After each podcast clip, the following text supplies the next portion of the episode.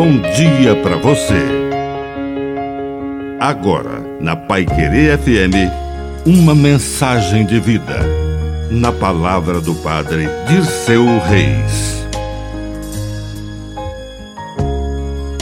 Simples e espertos. Simplicidade não é ingenuidade e esperteza não é corrupção. O segredo está no equilíbrio vital.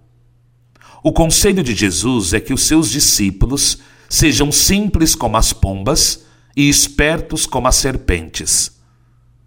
Se formos somente pombas ingênuas que não percebem os perigos que estão próximos, não estaremos seguindo o conselho de Jesus. Ser uma pessoa de fé, ser uma pessoa piedosa, não significa ser ingênuo.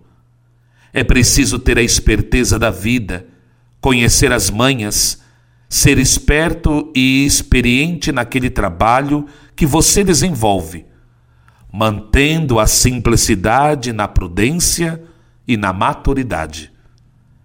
Que a bênção de Deus Todo-Poderoso desça sobre você, em nome do Pai, e do Filho, e do Espírito Santo.